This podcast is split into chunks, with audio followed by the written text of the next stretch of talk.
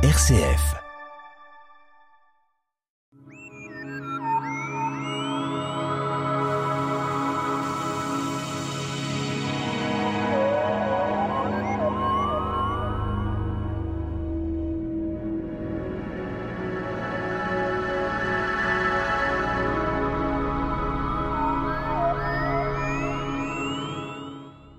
Galilée est un pionnier et fondateur de l'astronomie dans les années 1600. Il est héritier des Grecs, ses travaux sont remis en cause à cette époque, mais son apport à l'astronomie est fondamental. Notre invité, Nicolas Rossetto, du club d'astronomie Les Pléiades. Alors c'est vrai, Galilée euh, a eu une histoire assez compliquée. On a parlé, il n'y a pas très longtemps, la semaine dernière, de Nicolas Copernic. Nous parlons de Galilée aussi, qui est un homme extraordinaire. Alors peut-être euh, son son historique, si on peut dire. En effet, bonjour Pierre, bonjour à tous. Nous allons parler de Galilée, un des successeurs de Copernic, de son vrai nom, Galileo Galilei, qui est un homme de science, un physicien, un expérimentateur, qui a touché un peu à tout, de nationalité italienne et qui a vécu entre 1564 et 1642. Il était tout à fait particulièrement prêt à parler d'astronomie. Euh, puisqu'on a parlé qu'il a été l'inventeur de la lunette. Alors, il a été l'inventeur de la lunette pour observer le ciel. Il n'a pas été inventeur de la lunette tout court, étant donné que c'est plutôt un Hollandais qui l'a mise au point quelques années auparavant. Oh, il l'a fait progresser. Il l'a fait progresser, tout à fait. Alors on est dans une époque assez particulière, euh, l'historique euh, est là, on en a parlé à l'époque, euh, les personnes astronomes donc de cette époque-là avaient quelques difficultés à se faire entendre par l'ensemble d'une composition qui était la, Rome, si on peut dire, chrétienne, ou d'autres ecclésiastiques étaient plus, semble-t-il, plus performants que Galilée. En effet, nous en avons parlé il y a deux semaines avec euh, Copernic. Donc, compte tenu du contexte de l'époque, qui voulait que, selon le dogme chrétien, tout tourne autour de la Terre, le tout l'univers tourne autour de la Terre et cette dernière est au centre fixe, c'était difficile euh, d'apporter euh, éventuellement des preuves, en tout cas des théories qui n'allaient pas dans ce sens. Alors, on reparle quand même, bien sûr, que ces différents astronomes de cette époque-là euh, ont été quand même euh, les héritiers euh, de ce que s'y passait en grec, qui était déjà dans les années au premier siècle, deuxième siècle, ou même avant la naissance de Jésus. Alors, lorsque nous parlons en effet d'héritage grec, c'est la conception du monde de Ptolémée qui est retenue. La place de la Terre dans l'univers est le fait que le ciel est immuable, donc une considération aristotélicienne, donc Aristote, et euh, les systèmes, la pensée de l'époque était centrée sur euh, ces deux aspects, et le fait de remettre en cause en considérant éventuellement des astres qui ne sont plus aussi parfaits, ou le fait que euh, ce n'était pas tout qui tournait autour de la Terre, posait problème.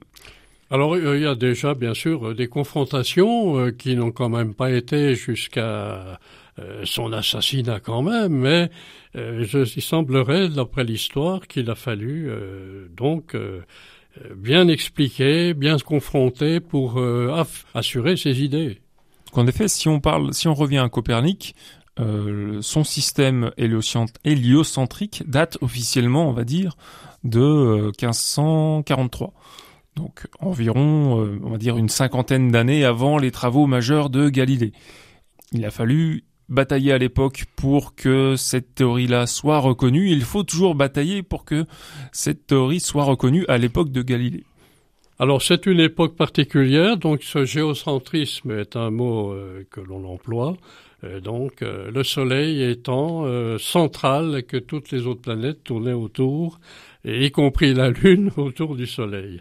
Alors on est dans un, on a parlé de cet apport de la lunette qui était quand même fondamental tous les astronomes, cette lunette a été multipliée. Euh, tout le monde s'est équipé avec cette lunette dont vous avez dit que euh, l'auteur n'est quand même pas Galilée, hein, c'est un Hollandais. En effet, selon les, les traces historiques, un opticien hollandais, je ne sais pas si je prononce correctement, allons-y, Lippershey, en 1608, euh, mis au point une lunette d'observation terrestre l'une des premières lunettes d'observation terrestre, et il se trouve que Galilée y a eu accès un ou deux ans plus tard, a eu l'idée d'observer le ciel avec. Mais pour observer le ciel avec, il a fallu l'améliorer un petit peu. Alors c'est vrai que sa formation était quand même solide parce qu'il a pu quand même euh, être euh, performant et toutes les idées qu'il développait ont été quand même euh, retenues, on peut, peut le dire. Été difficile, peut-être mathématicien, physicien, médecin peut-être? Alors, Galilée avait une solide formation en mathématiques et du coup était un très très bon mécanicien, car avant que l'on parle de lui en tant qu'astronome, il était surtout professeur de mécanique.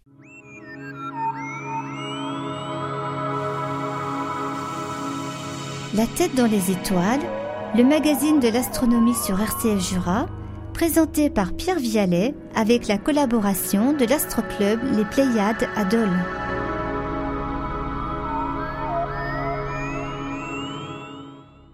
Nous sommes toujours avec notre invité euh, Nicolas Rossetto, qui est du club d'astronomie Les Pléiades, et nous avons une date qui est importante, 1609. Euh, Pourquoi 1609 On observe le ciel avec beaucoup de facilité.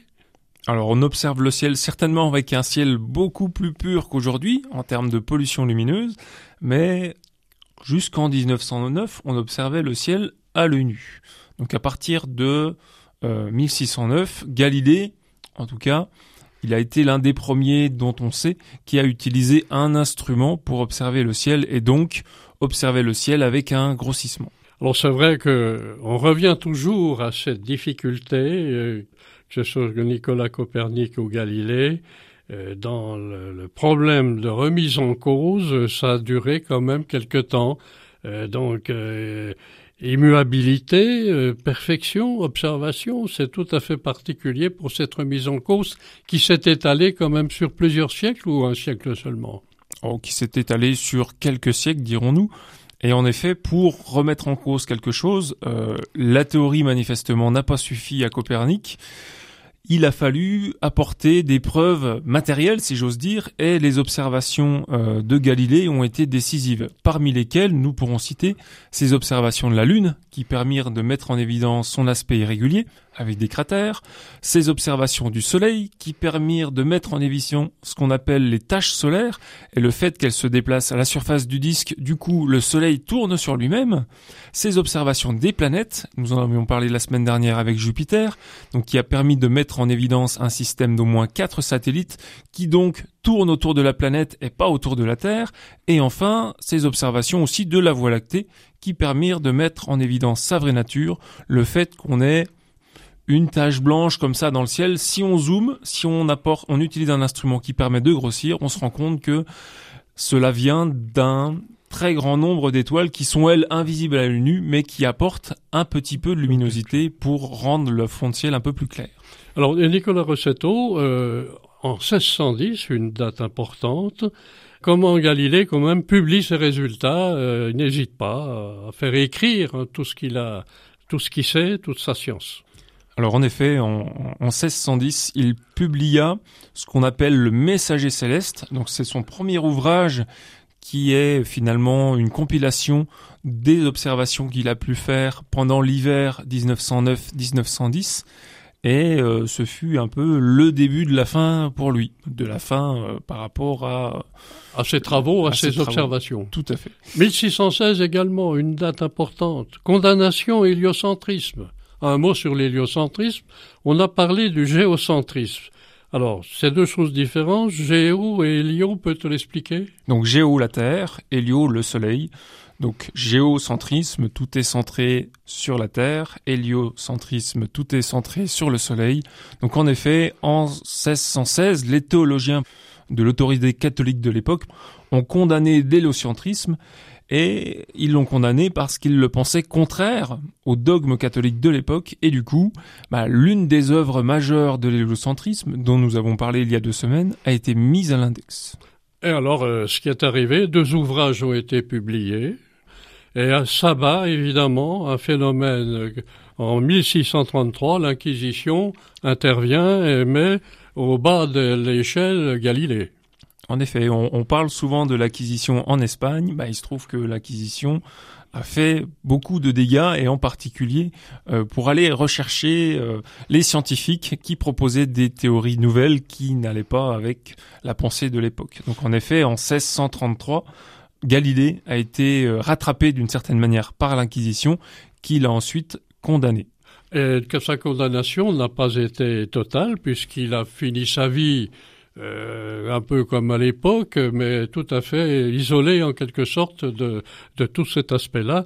Et là, on peut quand même parler en conclusion que c'est un apport majeur à l'astronomie. En effet, généralement quand on est condamné par l'Inquisition, ça brûle, ça brûle, mais euh, pour lui, heureusement, il a été juste condamné à rester assigné à résidence pour le reste de sa vie, donc entre 1633 et 1642, ce qui lui a permis, entouré de ses disciples, de continuer ses travaux sur l'astronomie et sur la mécanique, et a pu ensuite être considéré, mais seulement à titre posthume, pour ses travaux remarquables sur l'héliocentrisme. Eh bien, nous allons passer, si vous voulez, euh, Nicolas Rossetto, aux éphémérides de la semaine. Donc voici les éphémérides du mercredi 23 novembre 2022 au mardi 29 novembre 2022. Le soleil se lèvera en moyenne à 7h55 et se couchera en moyenne à 16h55. La lune sera nouvelle le 23, euh, le 23 novembre à 23h57. Si nous cherchons Vénus, si nous cherchons Mercure euh, dans le ciel, ah, il faudra encore patienter jusqu'au mois de décembre, étant donné que elles sont toujours trop proches du Soleil et trop proches de l'horizon pour être observables correctement au crépuscule. Si on considère la planète Saturne, on aura une conjonction assez remarquable avec la Lune le 29 novembre. Si vous cherchez Saturne, vous la trouverez en haut à droite de la Lune. Pour ce qui est de Jupiter, elle ira se coucher vers 2 heures du matin, ce qui nous laissera beaucoup de temps pour l'observer en soirée. Et enfin, Mars sera visible quasiment toute la nuit, étant donné qu'elle passera à l'opposition au début du mois de décembre. Eh bien, Nicolas Rossetto, merci pour SF Jura. Merci.